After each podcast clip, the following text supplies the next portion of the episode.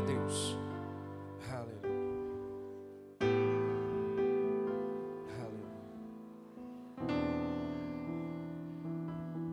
O Senhor é bom. Amém. Glória a Deus. Você está pronto para mais uma noite abençoada e poderosa?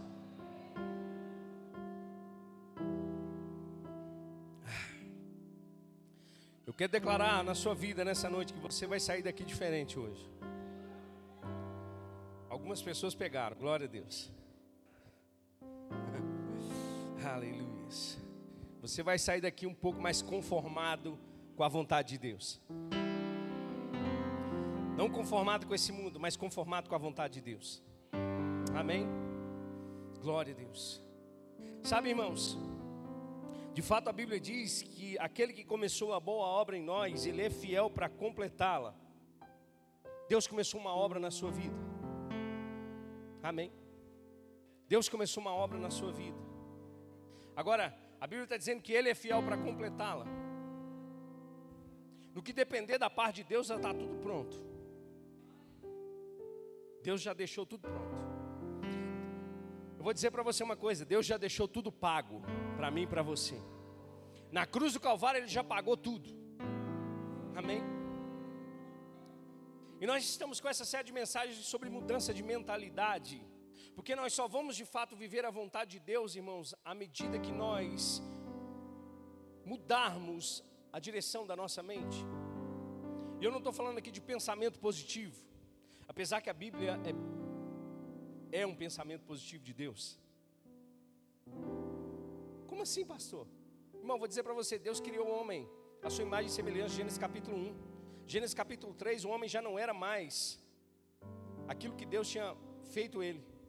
Ou seja, conforme a sua imagem e semelhança, porque o homem tinha se tornado pecador. Mas em Gênesis capítulo 3 mesmo ele disse: Vocês não vão ficar dessa forma. Eu vou mudar a vida de vocês vou trazer de novo. Aquilo que eu fiz não muda, a não ser por minha causa. O diabo até tentou, mas Jesus Cristo, a explosão de luz, veio sobre essa terra para mudar a minha e a sua vida. Agora, irmão, vou dizer para você: você precisa se conformar com a vontade de Deus para a sua vida. Amém? Sabe, irmãos, a Bíblia diz que Jesus, ele mesmo disse que ele não veio para os sãos, mas sim para os doentes. E eu vou dizer para você: toda a humanidade estava doente por causa do pecado. Amém. Mas ela não precisa mais ficar doente, porque Jesus veio. Ele não veio para o são, mas veio para os doentes. Ele veio para mudar a nossa condição. Ele veio para mudar a nossa vida. Ele veio para transformar a nossa vida. Ele veio para trazer de volta, irmãos, aquilo que nós perdemos lá no Éden. Então eu entendo que a igreja é um grande hospital. Pode dizer amém? Mas a igreja é um grande hospital para poder curar doentes. Não para os crentes ficarem doentes. O que você está querendo dizer com isso, pastor? Eu estou querendo dizer para você que a palavra que eu tenho para você nessa, hoje, essa noite vai mudar a sua vida. Se você precisa de restauração, ela vai restaurar você. Se você precisa de cura, ela vai curar você. Se você precisa de perdão, ela vai perdoar você. Se você precisa de uma direção, ela vai direcionar você. Porque é para isso que a palavra de Deus foi estabelecida. Você vai ser curado para auxiliar outros nessa caminhada. Talvez você está aqui nessa noite e está destruído por algo. Talvez você já aceitou Jesus. Talvez você já confessou a Cristo. Talvez você já foi batizado pelo Espírito Santo, mas existem coisas dentro de você que precisam ser transformadas ainda. Ou é só comigo que isso acontece? Então, o que nós precisamos entender é que nessa mudança de mentalidade, preste atenção aqui. Preste atenção aqui. Nós precisamos dar acesso total a Jesus à nossa vida. Quantos aqui tem um smartphone? Quantos aqui já instalaram algum aplicativo? E quando você foi abrir esse aplicativo, ele pediu permissão para acessar outras coisas? Não é assim que funciona? Deixa eu dizer para você, não é diferente com Jesus. Quando você aceita Jesus, ele é instalado em você. Mas quando você vai desfrutar daquilo que a palavra de Deus diz para você desfrutar, desfrutar, você precisa permitir o acesso total de Jesus à sua vida. Você precisa permitir Jesus mudar aquilo que precisa mudar na sua vida. Eu quero dizer para você nessa noite que não existe ninguém melhor do que Jesus para poder fazer isso. Eu vou dizer para você, pelo Espírito Santo, que Jesus ele pode tocar a tua ferida e você não vai sentir dor, porque ele vai curar ela. Diferentemente do que os homens fazem, muitas das vezes ele toca na ferida e machuca mais ainda. Jesus tem o poder para curar essa ferida. Eu vou dizer para você, Jesus ele tem poder para te confrontar, para mostrar para você o quanto você está errado mas mesmo assim você vai sentir uma doçura e um amor tão grande desse confronto na vida dele que você não vai resistir a essa mudança.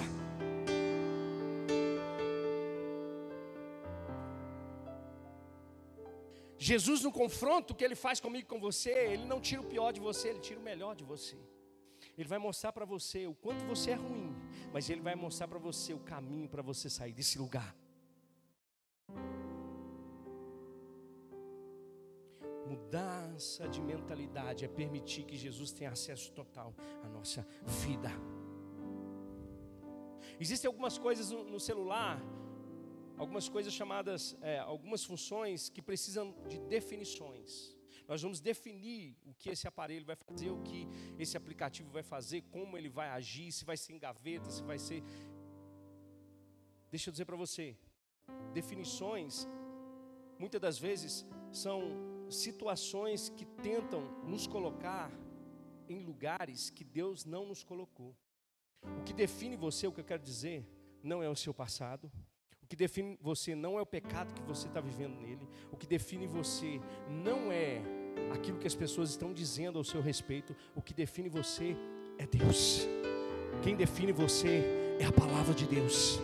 Você precisa entender isso. Muitas pessoas vão chegar perto de você e vão dizer: Você não é tudo isso que você está dizendo, você não faz o que você deveria fazer, mas não são as pessoas que definem você. Quem vai definir você é Jesus Cristo de Nazaré, porque foi Ele que te comprou por um alto preço, foi Ele que pagou o preço da cruz de morte para te salvar, para definir você de novo como filho de Deus.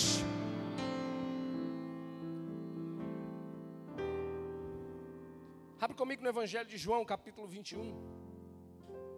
Eu quero falar com você de uma história, conversar um pouquinho com você sobre uma história que mexe muito comigo. Por que, que mexe muito comigo? Porque essa história fala de um homem comum, como nós, chamado Pedro. Quantos aqui conhecem Pedro?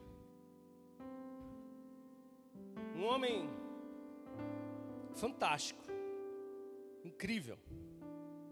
Eu quero dar para você uma trajetória rápida de Pedro, até a gente chegar no capítulo 21. Amém? Só para você entender esse diálogo de Jesus, o que Jesus estava fazendo com Pedro, aqui em João capítulo 21. Lá em Lucas capítulo 5, no verso 1, Jesus ele vai até o mar da Galileia e ele começa a ensinar a palavra de Deus. E ali tinha dois barquinhos que estavam ali. Jesus percebeu que esses dois barcos estavam ali, porque os pescadores que tinham pescado a noite inteira tinham deixado o barco ali para poder arrumar as redes. E a Bíblia vai dizer que esses pescadores não pegaram nada à noite. E um desses pescadores se chamava Pedro, ou Simão. E Jesus pede o barco de Pedro emprestado. Pedro empresta esse barco, Jesus ensina mais um pouco, e logo pede para Pedro poder afastar um pouco esse barco para poder lançar as redes novamente para ele poder pescar. Irmãos, eu não sei quanto você, mas eu consigo per perceber como, como Jesus ele consegue identificar as nossas frustrações. E que em meio a essas frustrações, Jesus pode transformar aquilo que era maldição em bênção na nossa vida. Então Pedro fala assim: Senhor, eu pesquei a noite inteira, Mas já que é o Senhor que está falando, por causa da sua palavra, eu vou lançar as redes. E, Jesus, e Pedro lança as redes, ele pesca muitos peixes. Ali Pedro reconhece o poder de Deus sobre a vida de Jesus e diz: Olha, Senhor, afasta de mim porque eu sou um pecador. E Jesus fala com Pedro o seguinte: Olha, a partir de hoje eu te chamo pescador de homens. Preste atenção. Jesus, Pedro era pescador de peixe. Mas ali naquele momento Jesus estava dizendo que ele seria pescador de homens. Lá em Marcos capítulo 3, verso 1, Pedro é o primeiro nome a ser chamado por Jesus para se tornar o seu apóstolo, entre os doze. Ou seja, sinal que Pedro já se destacava entre aqueles doze. E dentre os doze, Jesus tinha três que eram mais próximos: Pedro, Tiago e João. Então preste atenção, Pedro ele se envolvia, ele se relacionava mais de perto com Jesus. Você está comigo? Não é que Jesus fazia acepção de pessoas, não é isso, irmãos. Mas na nossa vida essas coisas vão acontecer. Vão ter aqueles que estão num ciclo mais próximo e aqueles que são mais próximos ainda. Amém?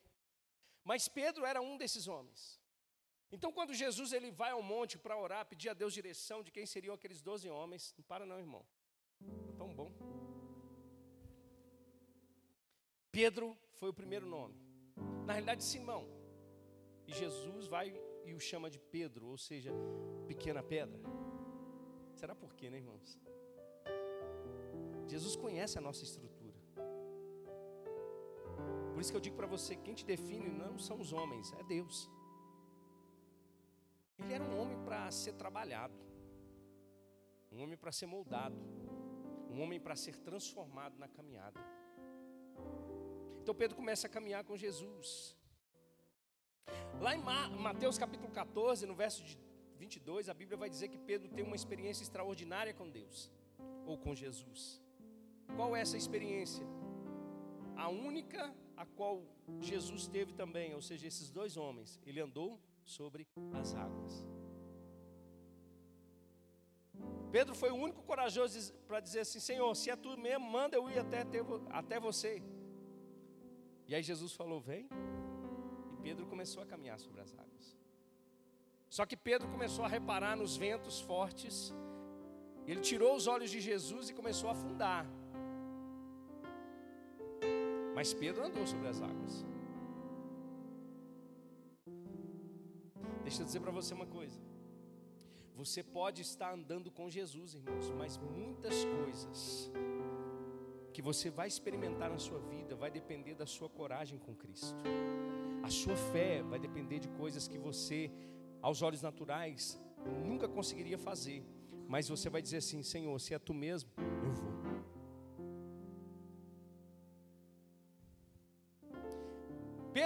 Homem que viu Jesus multiplicar pães e peixes. E Pedro não ficou interessado naquilo que Jesus poderia fazer. E da boca de Pedro sai aquela palavra que nós declaramos muitas das vezes: Para onde nós iremos, se só tu tens as palavras de vida eterna? Então Pedro reconhece que Jesus era a fonte da vida, que Jesus era o pão que desceu do céu, que Jesus era mais do que suficiente na vida dele. E diz: Nós não temos outro lugar para ir, nós já abandonamos tudo, nós só temos o Senhor. Para onde nós iremos? Se só tu tens as palavras de vida eterna. Pedro também é aquele homem que, quando Jesus argumenta com seus discípulos, dizendo: Quem as pessoas dizem que eu sou? As pessoas estavam confusas, não sabiam de, diretamente quem era Jesus, poderia ser um profeta, poderia ser João Batista, poderia, ser Jeremias, algum dos profetas.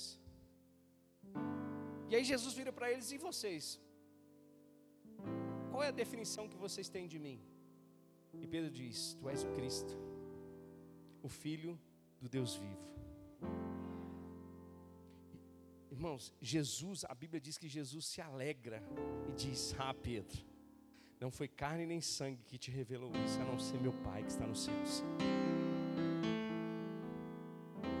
Então você imagina que trajetória poderosa, irmãos. Que trajetória gloriosa desse homem. Mas quantos sabem que nem tudo são flores? Quantos sabem que na nossa caminhada, em muitos momentos, a gente pode fraquejar? A gente pode, em muitos momentos, falar uma coisa para Jesus e depois fazer outra. Eu não sei quanto a você, mas eu já falei muitas coisas para Jesus, prometi muitas coisas para Jesus, que ele sabia que eu não iria cumprir, e eu não cumpri mesmo. Sabe, irmãos, Pedro começou essa caminhada extraordinariamente, mas aí, de repente, nesse mesmo capítulo 16, Jesus começa a falar sobre a sua morte. E Pedro chama Jesus bem de pertinho e repreende Jesus, dizendo: Senhor, o senhor não pode morrer, o senhor não vai morrer. Eu morro no seu lugar, se preciso for. Nesse mesmo capítulo, onde o Pai revelou que para Pedro que Jesus era o Cristo, Satanás estava usando a boca de Pedro naquele momento. Mas deixa eu dizer para você uma coisa: nada mudou o que Jesus pensava a respeito de Pedro. Ele continuava sendo o mesmo Pedro para ele. E aí, irmãos, começa a trajetória de Jesus até a cruz. Lá em Mateus capítulo 26, verso 31, Jesus, ele vai conversar com seus discípulos, falando que todos eles o abandonariam. Jesus vai dizer o seguinte: olha. Então Jesus disse a eles: Ainda essa noite todos vocês me abandonarão, pois está escrito: Ferirei o pastor, e as ovelhas do rebanho serão dispersas. Mas depois de ressuscitar, irei adiante de vocês para a Galileia. Pedro respondeu: Ainda que todos te abandonem, eu nunca te abandonarei. Presta atenção. Mesmo que lá no fundo talvez Pedro sabia disso, irmãos, ele estava falando algo que era do coração dele, ele não queria abandonar Jesus. Amém? E às vezes a gente vai fazer assim também com Jesus. Às vezes a gente vai falar muita coisa com Jesus. Mas no fundo, no fundo, irmãos, gente sabe que Ele sabe que a gente não vai dar conta. E Jesus disse para ele assim: Pedro, vou dizer para você uma coisa. Asseguro que ainda essa noite, antes que o galo cante três vezes, você me negará. Mas Pedro declarou: Mesmo que seja preciso que eu morra contigo, nunca te negarei. Olha só, Pedro pega e diz: Olha, essa turma aí pode até te negar, mas eu não. Eu não. Mas lá em Mateus capítulo 26, verso 69, o que, que acontece? Diz que uma, da, uma das mulheres que estavam ali reconheceu a Pedro e diz: Olha, você é um desses que segue a Jesus. E aí o galo canta e Pedro nega. Diz: Não. A segunda vez a mesma coisa. A terceira vez a Bíblia diz que Pedro começou a maldizer. E aí quando ele ouve o galo cantando pela terceira vez, a Bíblia diz que ele profundamente entristecido começa a chorar.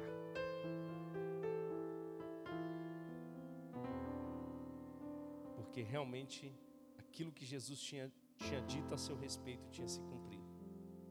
Pedro tinha o negado. Acontece que Jesus morre e ao terceiro dia ele ressuscita e aparece para algumas mulheres essas mulheres vão até Pedro e a João e aos, alguns discípulos. Pedro e João até vão correndo até o, o sepulcro onde não encontram a Jesus, mas ficam incrédulos. Mas a Bíblia diz que Jesus disse que ele ressuscitaria e encontraria com eles na Galileia. Diga comigo, Galileia. Agora, preste atenção aqui sobre as permissões que eu quero falar com você nessa noite. Pense agora na naquilo que Pedro estava pensando. Jesus, um pouquinho depois da sua ressurreição, ele aparece para dois discípulos em Emaús e depois para os doze dentro de uma casa reclusa. Mas a Bíblia não fala, João não relata, por exemplo, que Jesus falou diretamente com Pedro. nesse, nesse capítulo de Evangelho de João, capítulo 20. A Bíblia vai dar mais ênfase em Tomé, que não creu. E eu fico pensando como, como Pedro estava se definindo naquele momento. Meu Deus, era melhor se eu nem tivesse talvez conhecido a Jesus. Era melhor se nem Jesus tivesse pedido meu barco. Era melhor se nem Jesus tivesse falado comigo que eu seria um pescador de homens. Porque eu neguei o meu mestre, eu, eu me escondi, eu tive medo, eu agora sou um fracassado, eu sou um derrotado, eu estou desesperado. Pastor, onde o senhor está vendo isso? Lá no Evangelho de João, capítulo 21, olha só, depois disso, Jesus apareceu novamente aos seus discípulos à margem do mar de Tiberíades, no mar da Galileia. Aonde Jesus falou que encontrar com eles no monte. Mas esses homens estavam aonde? No mar de Tiberíades. Foi assim, estavam juntos Simão Pedro, Tomé chamado Dídimo, Natanael de Caná da Galileia, os filhos de Zebedeu e dois outros discípulos. Para mim, irmãos, dessa relação aqui, os seis primeiros mais pancada da, da turma de Jesus. Olha o verso 3. Pedro diz: Vou pescar.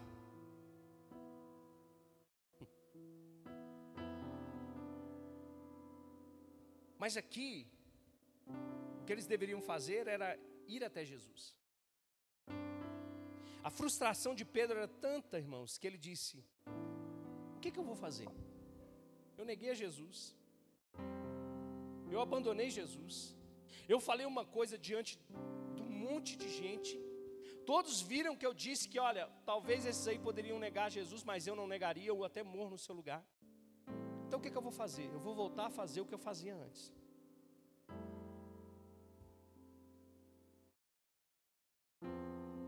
E, e muitos momentos da nossa vida é assim que nós pensamos, quando nós falhamos. Ah, eu falhei, então vou voltar a fazer o que eu fazia antes. Deus me deu uma palavra, mas ela não se cumpriu ainda. Eu não estou aguentando, vou voltar a fazer o que eu fazia antes. Mas não tem como, irmãos. Se Jesus falou, está falado. Se Jesus liberou uma palavra sobre a minha vida e sobre a sua vida, independente daquilo que você tenha feito na trajetória, meu irmão, vou dizer para você uma coisa: você pode até tentar fazer aquilo que você fazia antes, mas você não vai ter êxito. Olha só, Pedro disse: Eu vou pescar. Cuidado, irmãos, com aquilo que você está dizendo, porque eu não sei. Talvez você nem pense isso, mas você influencia pessoas. E as suas atitudes vão levar muitas pessoas junto com você. Pedro disse: Eu vou pescar. O resto da turma falou: Então vamos todo mundo. Esquece esse negócio de monte, esquece esse negócio de Jesus, vamos pescar. Já que Pedro está falando, Pedro é o que? O nosso líder. Já que Pedro é o nosso líder, ele está falando para a gente pescar, vamos pescar. Então a gente tem que tomar cuidado, irmãos. Pastor, eu não sou líder de nada. Pelo menos na sua vida você é. Cuidado com aquilo que está saindo da sua boca. Mudança de mentalidade não é mais você ir para o caminho que você estava indo, que leva à condenação. Agora é você mudar de direção. Jesus agora está direcionando para você. Jesus disse: Eu vou morrer, vou ressuscitar e vou encontrar com vocês na Galileia. Independente daquilo que vocês estão vendo. Vocês vão me ver numa cruz. Vocês vão me ver sofrer. Vocês vão me ver morrer. Mas eu vou ressuscitar. E eu vou encontrar com vocês na Galileia. Ele disse: Vou pescar. A turma, vamos também. Vamos pescar. Olha só. Vou pescar, disse-lhe Simão Pedro. E eles disseram: Nós vamos com você. Eles foram, entraram no barco, mas naquela noite não pegaram.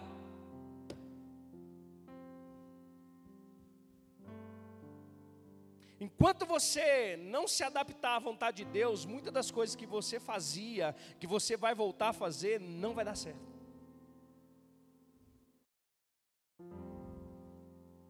Porque Jesus já te tirou desse lugar. Mas você está querendo voltar, não vai funcionar. Deixa eu dizer para você, não adianta. Não adianta você querer mostrar para Jesus o que é o melhor para você. Ele sabe o que é melhor para você.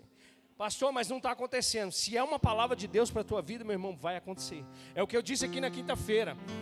Maria tinha um plano, casar com José, ter filhos, ter uma família abençoada. Veio Deus e falou assim: não, você vai ser a mãe de, do filho de Deus. Seus planos não são os meus planos. E eu gosto muito do que Deus diz lá em Jeremias: os planos que eu tenho a vosso respeito são planos de paz e não de mal, de dar um fim proveitoso para vocês. Pedro diz: Vou pescar, porque é a única coisa que eu sei fazer. E eu vou dizer para você, eu, eu, eu pensando comigo, porque talvez você não saiba o potencial que você tem, mas Deus sabe. Talvez na sua caminhada cristã você já foi frustrado em muitos momentos por, por lideranças, por igrejas, e você desistiu de fazer tudo. Quero dizer para você, não adianta, Jesus vai te pegar. Deus vai te pegar. Qualquer hora Deus vai te colocar no lugar. Eu tenho comigo, irmãos, que Jesus estava no monte esperando. Isso aí a Bíblia não fala. Aí de repente ele ouve. Porque Jesus estava glorificado agora. Ué, eu falei com o povo que era para encontrar comigo aqui. Pedro está indo pescar? Então tá bom. Peixes, desapareçam daí.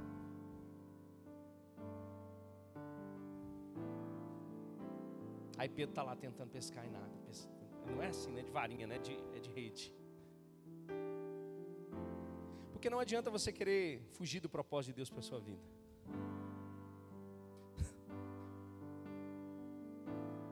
pastor, eu vou, eu vou fazer isso aqui porque isso aqui vai dar certo. Está no propósito? Deus vai tirar, irmão. Vou dizer de novo. Eu vou fazer desse jeito aqui, ó, mas está no propósito? Se não tiver, Deus vai tirar. Se for para pescar, vai ter que ser homem, não vai ser peixe mais.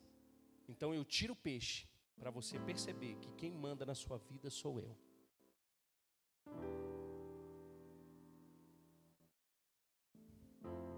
E aí, de repente, Pedro vai pescar e a noite toda tentando mais uma vez e não pesca nada. Ao amanhecer, Jesus estava na praia. Diga, eita!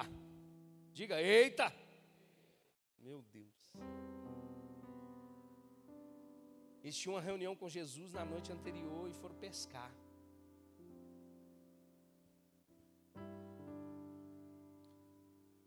Tem alguns líderes que se fosse, né, se fosse com a gente, massacrava a gente, mas graças a Deus Jesus não é assim. Apesar que tem uns irmãos que dá vontade de fazer isso. Tem uns irmãos que dá vontade de pegar pelo colarinho dar uma surra santa para aprender, sabe? Porque é, tem surra santa, irmãos. Jesus, Jesus chegou no templo, viu que aqueles homens estavam lá fazendo mercado, Jesus pegou um chicote e sentou o rei. Surra santa. Por quê, pastor? Porque tem um monte de crente que vem para a igreja, entra do mesmo jeito e sai do mesmo jeito. Porque tem um monte de, de crente que entra para a igreja, assume compromisso por um tempo e daqui a pouco está desassumindo compromisso. Tem um monte de crente que eu não sei, irmãos, pode ser diferente para mim. Mas tem uma música aí, um louvor, que fala que é uma, de uma roda gigante, que uma hora está embaixo, outra hora está em cima, a vida do crente é uma hora está embaixo, outra hora está em cima, tem um negócio assim. A minha não é assim não. Eu posso até passar por lutas e tribulações, mas uma coisa que eu aprendi com meu Senhor é consistência.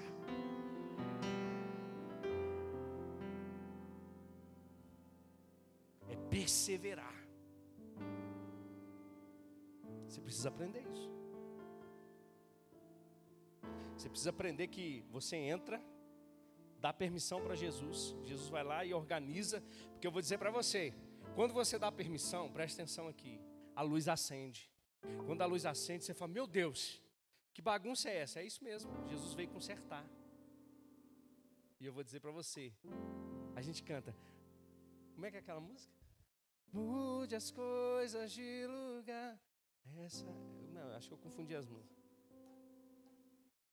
Tua morada e o sul teu lar, mude as coisas de lugar. Aí Jesus quer tirar uma cadeira do lugar, você... Jesus quer tirar você. Jesus quer tirar você.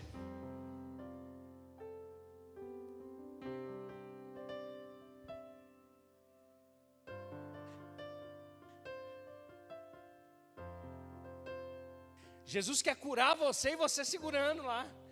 Mas fulano falou isso de mim. Fulano fez isso comigo e Jesus está filho. Deixa eu dizer para você, eu vou tocar nessa ferida e vou curar você. Agora vai ser cura para outras pessoas. Não, eu quero essa, eu quero essa mazela comigo e não larga.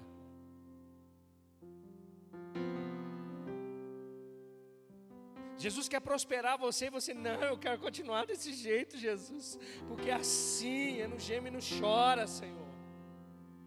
É na miséria mesmo, Senhor, que eu sou mais santo. Oh, meu Deus do céu, misericórdia. Jesus querendo prosperar a sua vida, você não querendo deixar Jesus mudar a sua vida. Te ensinar o que é fidelidade, te ensinar o que é obediência. É isso que Jesus quer fazer comigo, com você. Pastor, mas eu não consigo viver assim, meu irmão. Deixa eu dizer para você, é só em Jesus. Confia nele.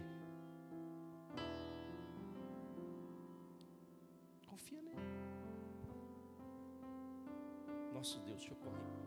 Senão eu não vou chegar lá. Onde que eu estava? Ah, Jesus estava na praia de manhã.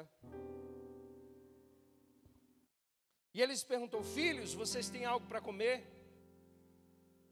É bom demais, irmãos, ter relacionamento com Jesus.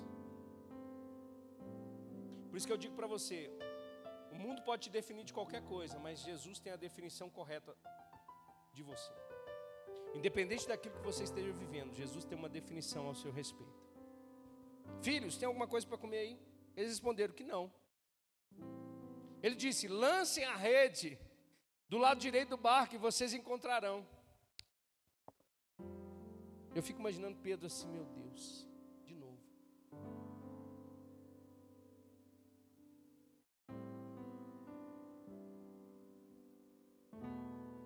Sabe por que a gente não está colhendo muitas coisas na nossa vida? Porque a gente está fazendo o nosso braço e não na direção de Deus.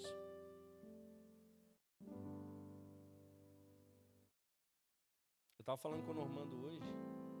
Eu falei, Normando, com o Patrick, falei, as coisas só vão mudar quando a gente começar a orar. Não é o quanto a gente vai fazer, mas o quanto a gente começar a orar. Estava falando com o Juan sobre isso. A gente conversando antes de vir para cá. Irmãos, é só oração que vai mudar as coisas.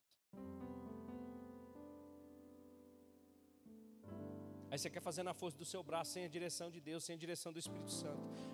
Vai fazer igual Pedro, vai pescar nada. Que vai vai fechar tudo. Mas aí o que acontece? Jesus falou assim, ó, eles nem sabiam que era Jesus. Eu fico imaginando, irmãos, que era no iníciozinho da manhã, estava de noitinha ainda, tinha um, foguinho lá assim, de repente um homem lá que não dava para enxergar, porque eles estavam aproximadamente 100 metros da praia, e de repente ele, eles ouvem uma voz, lança aí do lado direito. Eles lançaram e não conseguiram recolher a rede, de tal era a quantidade de peixes.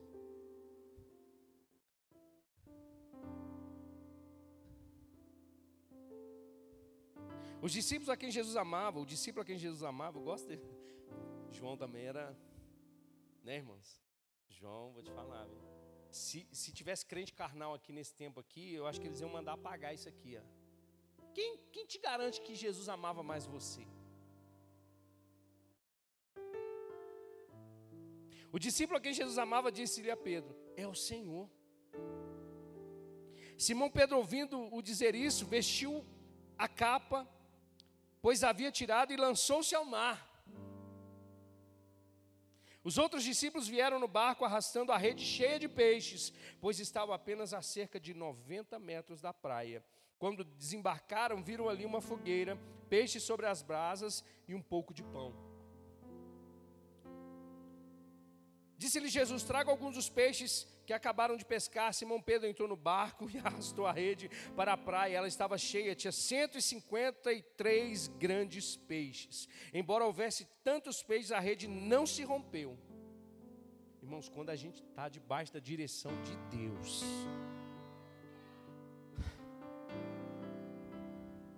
você experimenta da boa, agradável e perfeita vontade de Deus. Espera aí, não acabou não, tá? Vai chegar onde eu quero ainda. Eu nem, eu nem comecei a pregar, irmãos. Aí Jesus aproximou-se, tomou o pão, é, ele fez um churrasco lá com os peixes, né? Jesus aproximou-se, tomou o pão e deu a eles, fazendo o mesmo com o peixe. Essa foi a terceira vez que Jesus tinha aparecido aos seus discípulos depois que ressuscitou dos mortos. Agora é que entra o que eu quero falar com você nessa noite. Essa restauração de Pedro também ela vai acontecer na nossa vida ou ela acontece nas nossas vidas.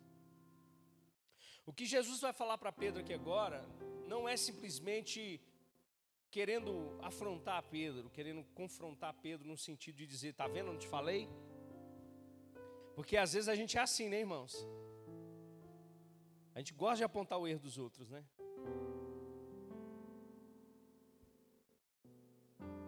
Na igreja de Cristo não é assim. Você vem para a ceia, você toma o seu pão, o seu cálice e não fala assim. Se eu, eu vou até mais, tá? Você olha para o seu marido, esposa, hein? é Jesus, o senhor que não sabe a peça, mas tá aí, ó, com um pãozinho na mão.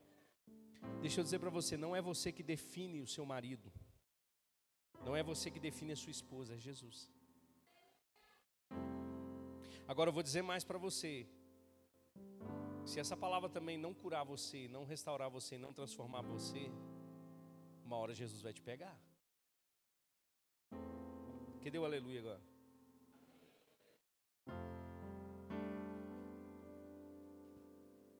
Porque eu vou dizer para você, você não pode ser a mesma pessoa de um ano atrás, dois anos atrás, cinco anos atrás, dez anos atrás, vinte anos atrás.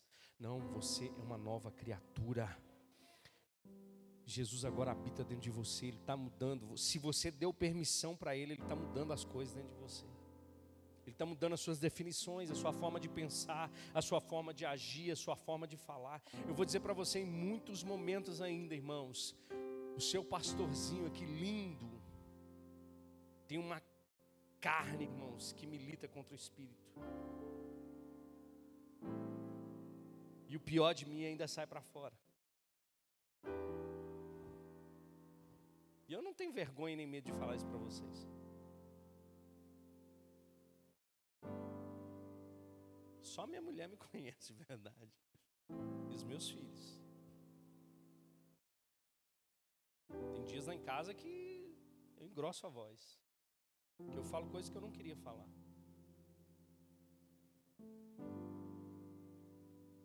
Ainda tem um desgramado aqui dentro ainda que precisa morrer ainda. Não é isso que Martim Lutero falou? Achei que o velho homem ia morrer nas águas do batismo, mas o infeliz sabe nadar.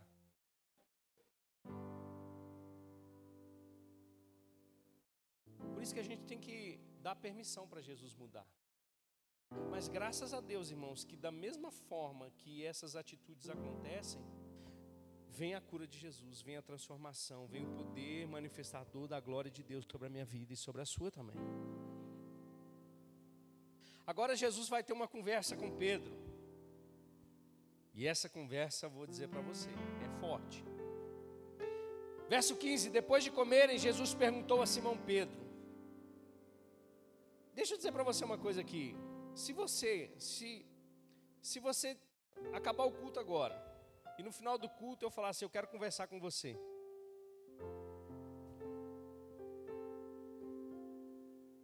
Espera cinco minutinhos que eu quero falar com você. Até parece, né, irmãos, que eu sou alguma coisa. Mas não dá um frizinho na, na, na, na espinha?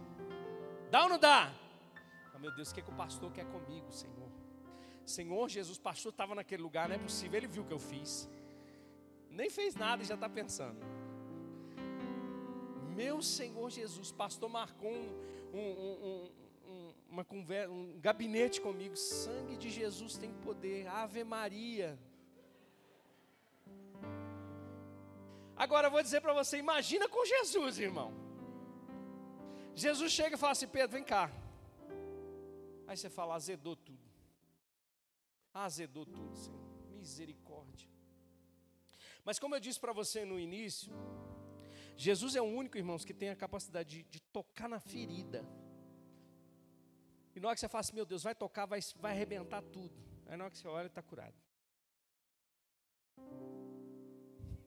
Jesus fala assim com ele: Pedro, você me ama mais do que a estes?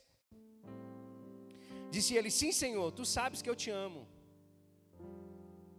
Disse Jesus: Cuide dos meus cordeiros, ou apacente os meus cordeirinhos, ou alimente os meus cordeirinhos.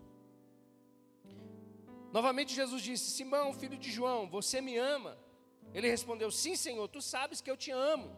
Disse-lhe Jesus: Pastorei as minhas ovelhas. Note que, à medida da resposta de Pedro, Jesus aumenta ainda mais a amplitude do cuidado.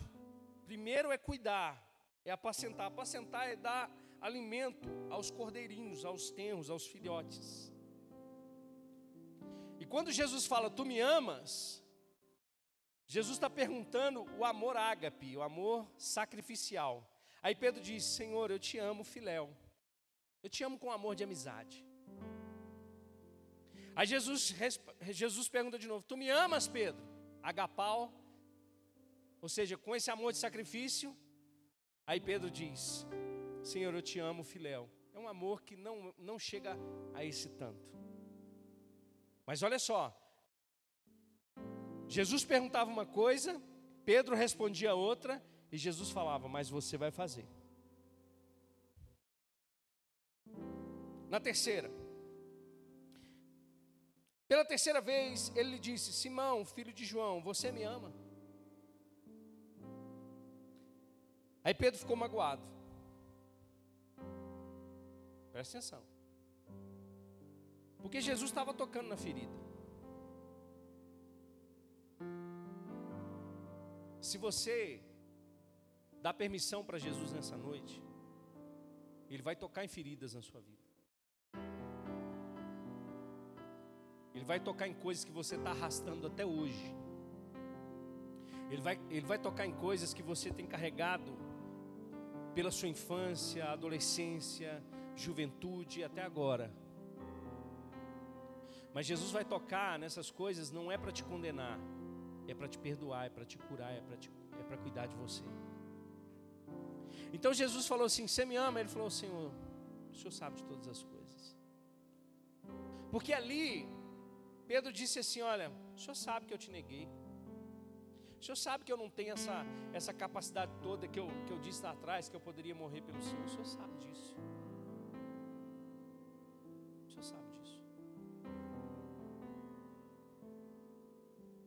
Mas olha só. Disse-lhe Jesus, pela terceira vez: Cuide das minhas ovelhas. Aí, verso 18 e 19, para encerrar, vai dizer: Digo-lhes a verdade, quando você era mais jovem, vestia-se e ia para onde queria, mas quando for velho, estenderá a mão e outra pessoa o vestirá e o levará para onde você não deseja ir. Jesus aponta um destino para Pedro. Ele diz assim: olha, Jesus disse isso para indicar o tipo de morte com qual Pedro iria glorificar a Deus. Então, lhe disse: siga-me. Então eu quero falar aqui com você seis passos daquilo que Jesus fez com Pedro aqui. E que Jesus vai fazer comigo, ou pode fazer comigo, pode fazer com você, independente da caminhada que você esteja, o nível que você esteja de fé. A primeira coisa, diga comigo, perdão. Não, diga de novo, perdão. A gente não tem noção, irmãos, do poder do perdão. Perdão cura, irmãos. Perdão restaura. Perdão liberta. O perdão tira peso. O perdão faz você romper com cadeias que te aprisionam. O que Jesus estava fazendo com Pedro ali não era massacrando Pedro na frente dos irmãos. Ele, Jesus estava liberando para Pedro o seguinte: aquilo que Judas não conseguiu. Perdão. Diga comigo, perdão. Diga comigo, o perdão tem poder.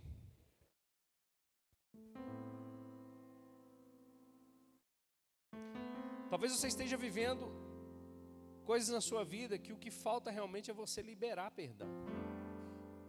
Porque eu vou dizer para você, à medida que você dá permissão para Jesus curar você, te liberar o perdão, ou seja, dar o perdão para você, você passa a ser perdoador também. O que eu quero dizer nessa noite é que aquilo que Deus está fazendo em você, Ele vai fazer em você e através de você. Pastor, mas o que a pessoa fez comigo é imperdoável. Se Jesus mexer no teu coração, você consegue. Você nunca mais vai sofrer por causa disso. Você nunca mais vai falar com rancor dessa pessoa. Você nunca mais vai parar o que você está fazendo para lembrar aquilo que foi feito com você, porque Jesus te perdoou e você agora tem a capacidade de perdoar também. O que Jesus estava dizendo para Pedro é: Eu te perdoo, Pedro. Bobão, você não sabia. Eu falei com você desde o princípio. Eu quero perdoar, eu quero te perdoar, eu quero te liberar. Foi o que Jesus falou para aquela mulher que ungiu os pés dele. A quem muito é perdoado, muito ama. O que Jesus estava manifestando na vida de Pedro era para que Pedro pudesse manifestar na vida dos, das suas ovelhas e dos seus cordeiros amor. Quando você libera a permissão do seu coração para Deus, Deus vai curar você, Deus vai te perdoar, vai libertar você dessas coisas, para você ser um instrumento de cura na vida das pessoas. Essa é a segunda coisa. Ou seja, Jesus estava curando Pedro, para poder ser instrumento de cura na vida de outros.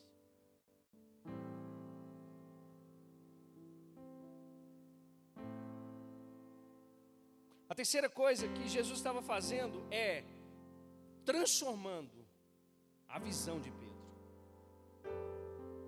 Você não vai voltar a pescar mais. O que eu disse para você que você tinha que fazer era se tornar pescador de homens. Quando você permite Jesus ser, é, reconfigurar a tua vida, é o que Paulo diz em 2 Coríntios capítulo 5, 17. Aquele que está em Cristo Jesus é uma nova criação a Bíblia vai dizer as coisas velhas, diga comigo, as coisas velhas, as coisas velhas, diga comigo, as coisas velhas, as coisas velhas, as coisas velhas se passaram. E não termina aí, tudo se fez novo. Jesus estava dizendo para Pedro: Pedro, eu estou mudando agora a sua, a sua mente, eu estou mudando o seu coração. O homem que você era até pouco tempo, você não vai ser mais. Quando você receber o meu Espírito Santo, você não tem noção da ousadia que você vai ter. Um homem que se amedrontou diante de um exército, agora vai ter coragem de pregar, independente daquilo que vier. Então a primeira coisa é o perdão. Jesus libera o perdão para ele poder perdoar. Jesus cura para ele poder curar. E Jesus transforma para ele poder transformar.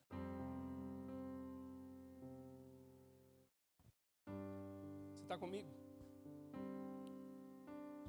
A, a quarta coisa, que eu gosto muito, é porque Jesus fala com Pedro: Olha, se você me ama, você vai apacentar, você vai cuidar.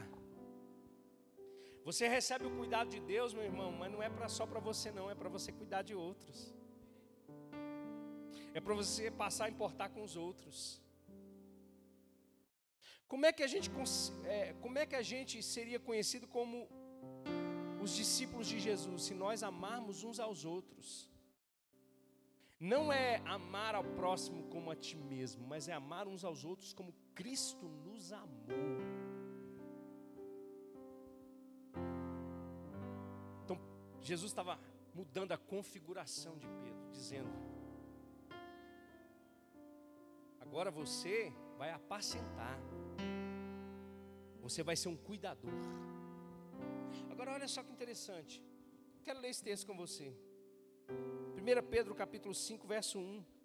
Esse próprio Pedro, que estava sendo perdoado, curado, transformado, apacentado por Jesus. Amém? Porque Jesus estava apacentando Pedro ali. Está comigo, irmão? Jesus estava cuidando de Pedro. Olha só o que Pedro vai dizer na sua carta. Portanto, se alguém está. Espera aí, está errado aqui. Oh, meu Deus. Deixa eu pegar aqui. 1 Pedro capítulo 5. Olha só o pastorzão aqui dizendo agora. Portanto, apelo para os presbíteros que há entre vocês e o faço na qualidade de presbítero, como eles, e testemunha dos sofrimentos de Cristo como alguém que participará da glória a ser revelada. Pastoreiem o rebanho de Deus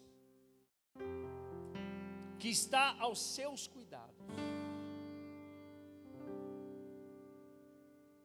Olhem por ele, não por obrigação, mas de livre vontade, como Deus quer. Não façam isso por, por ganância, mas com desejo de servir. Não hajam como dominadores dos, dos que lhes foram confiados, mas como exemplo para o rebanho. E ele diz: quando se manifestar o Supremo Pastor, vocês receberão a imperecível coroa da glória. Olha só, que Jesus manifestou na vida de Pedro, Pedro agora estava manifestando na vida dos outros. Eu quero declarar isso na sua vida. O que Deus vai manifestar na sua vida, o que Jesus vai fazer na sua vida, à medida que você dá permissão para Ele fazer, isso vai se tornar uma bênção na vida de outras pessoas também.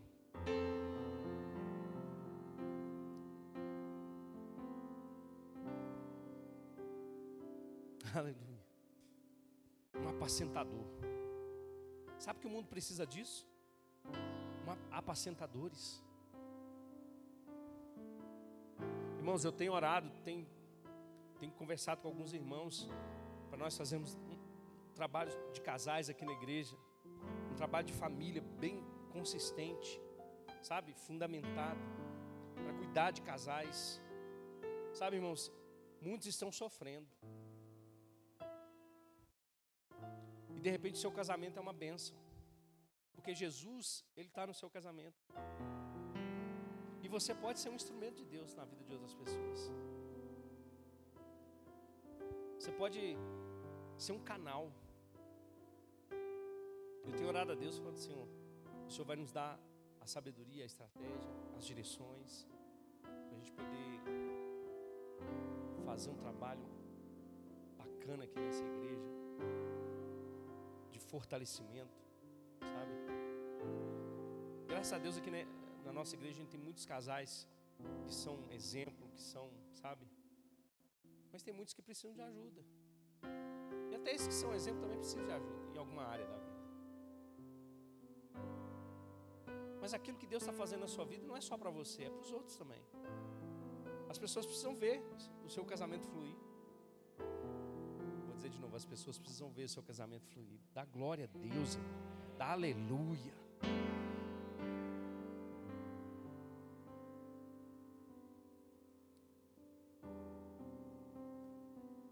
apacentadores, pessoas que vão cuidar, que vão abraçar.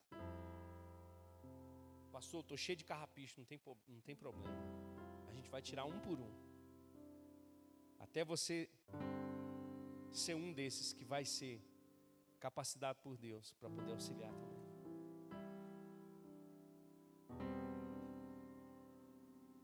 Não existe dor que Deus não possa curar. E não existe dor que Deus não possa transformá-la numa força na sua vida.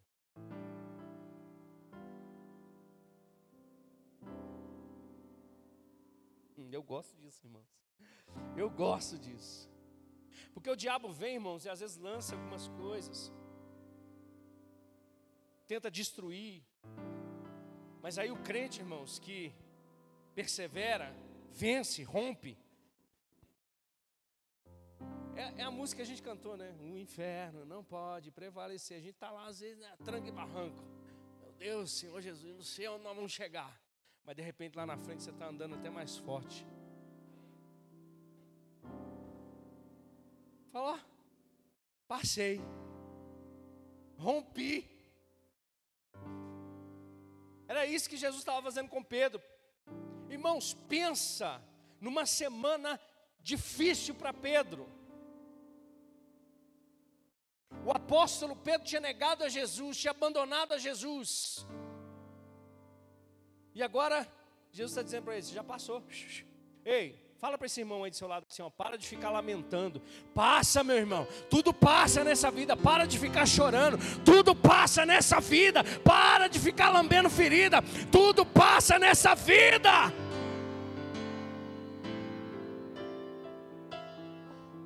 Eu vou ser profeta. Muda de problema, irmão. Muda de problema. Muda de problema. Está no mesmo canal todo dia. É o mesmo problema todo dia. Não, meu irmão, o nosso Deus é poderoso para fazer infinitamente mais do que aquilo que pedimos ou pensamos no poder que opera em nós. Muda de canal, meu irmão.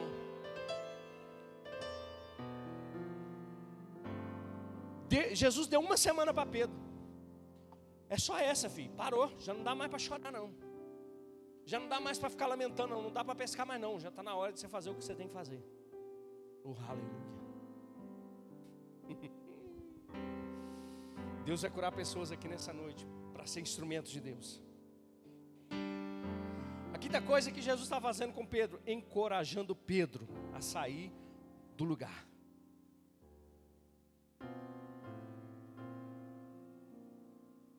E como é que Jesus encorajou Pedro? Você não teve coragem de morrer lá atrás. Mas vai chegar a hora. E eu vou dizer para você: você vai glorificar a Deus. Pode parecer loucura, irmãos. Mas tudo onde Deus tem propósito, até aquilo que parece ser o fim, é para a glória de Deus.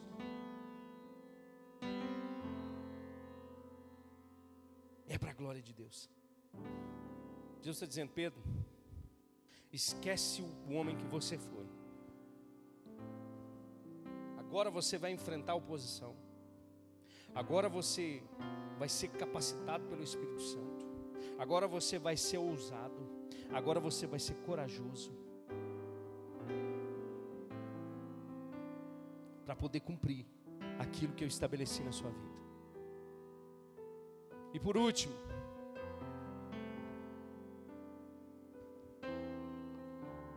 para finalizar, então, Jesus perdoou a Pedro para ele perdoar. Jesus curou a Pedro para ele curar. Jesus transformou a Pedro para ele transformar. Apacentou a Pedro para ele apacentar. Encorajou a Pedro para ele encorajar. Porque Jesus disse para Pedro: quando você se converter, fortaleça os teus irmãos. Porque Jesus tinha dito assim: Pedro, vou dizer para você: Satanás pediu para peneirar a sua vida, para acabar com você, mas eu intercedi pela sua vida. E quando você se converter, fortaleça os teus irmãos. Quantos corajosos nós temos aqui nessa noite? Você vê o irmão, irmão, capenga, encoraja ele. Você vê o irmão desanimado, dá um sorriso para ele.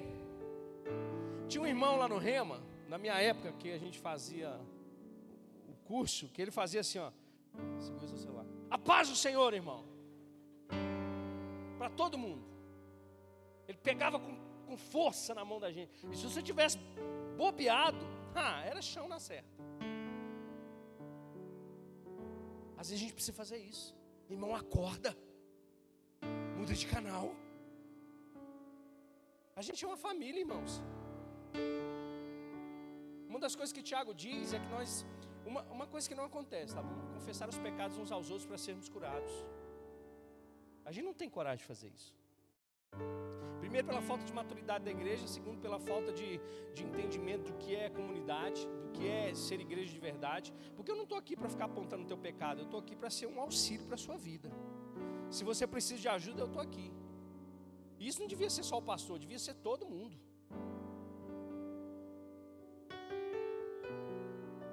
E por último, Jesus envia Pedro. Que Jesus fez para Pedro ali, era para cumprir aquilo que ele tinha falado lá em Lucas capítulo 5. Eu estou te enviando para ser pescador de homens. Tudo que Deus vai fazer na tua vida nunca vai parar em você. Deus sempre vai mover você mais um lugarzinho. Não é assim que a Bíblia diz? De glória em glória. De glória em glória. Talvez você está enfrentando a maior dificuldade da tua vida hoje, mas eu quero dizer para você, vai ser de glória em glória, de glória em glória. Talvez você está lamentando até hoje, eu quero dizer para você, Deus vai mudar o teu canal hoje, vai ser de glória em glória, de glória em glória, aleluia. Oh, aleluia. Pastor, não sei porque eu estou sofrendo isso. Eu não sei por que tanto ataque. Eu não sei por que tanta dificuldade. Não importa se você está com Jesus. Tudo isso vai mudar. A única coisa que você precisa fazer é dar permissão no teu coração para ele mudar o que precisa mudar nessa noite.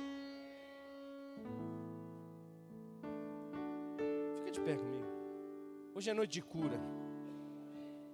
Mas aqui é um hospital, você vai sair daqui curado e não vai voltar doente, não, irmão. Ah, na segunda-feira eu vou voltar para cá porque eu estou doente. Não, você vai ser curado para curar outros. Oh, aleluias. Oh, aleluias. Eu tinha pedido os irmãos para cantar um louvor aqui, não sei se vai dar. Águas purificadoras. Existe um rio de Deus aqui nessa noite para curar você.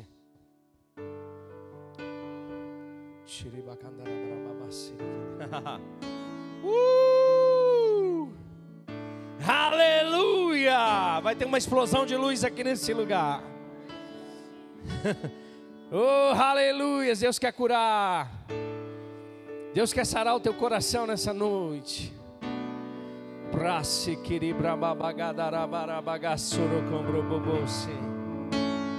Jesus está te chamando hoje para uma conversa contigo.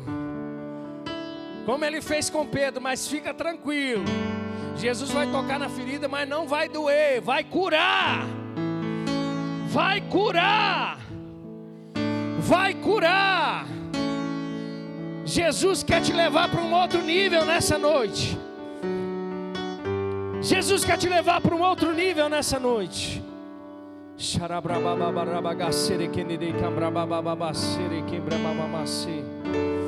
Oh, aleluia.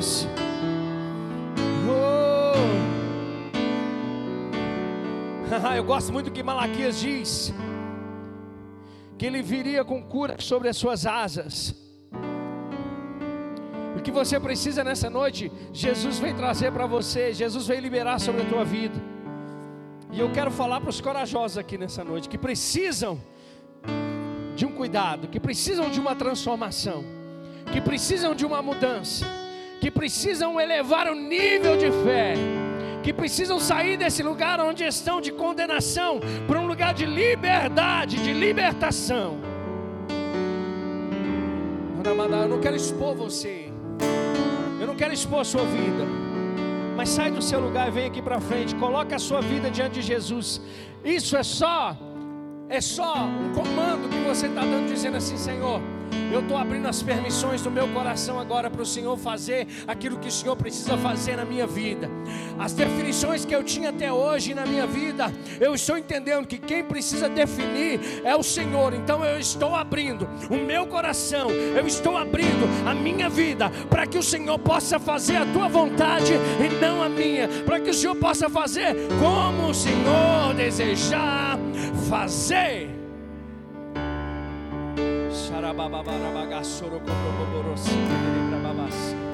Se você é essa pessoa que precisa de mudanças, se você é essa pessoa que precisa ser tocada nessa noite, sai do seu lugar e vem aqui para frente. Não é para expor sua vida, é só para Deus começar a fazer aquilo que Ele quer começar a fazer na tua vida. Em nome de Jesus em nome de Jesus. Ele é o mesmo ontem, hoje, eternamente. Ele vai curar você, Ele vai transformar a tua vida, Ele vai fazer aquilo que precisa ser feito hoje. É só o começo daquilo que Deus vai fazer na tua vida. É só o começo daquilo que Deus vai fazer na tua vida. É só o começo.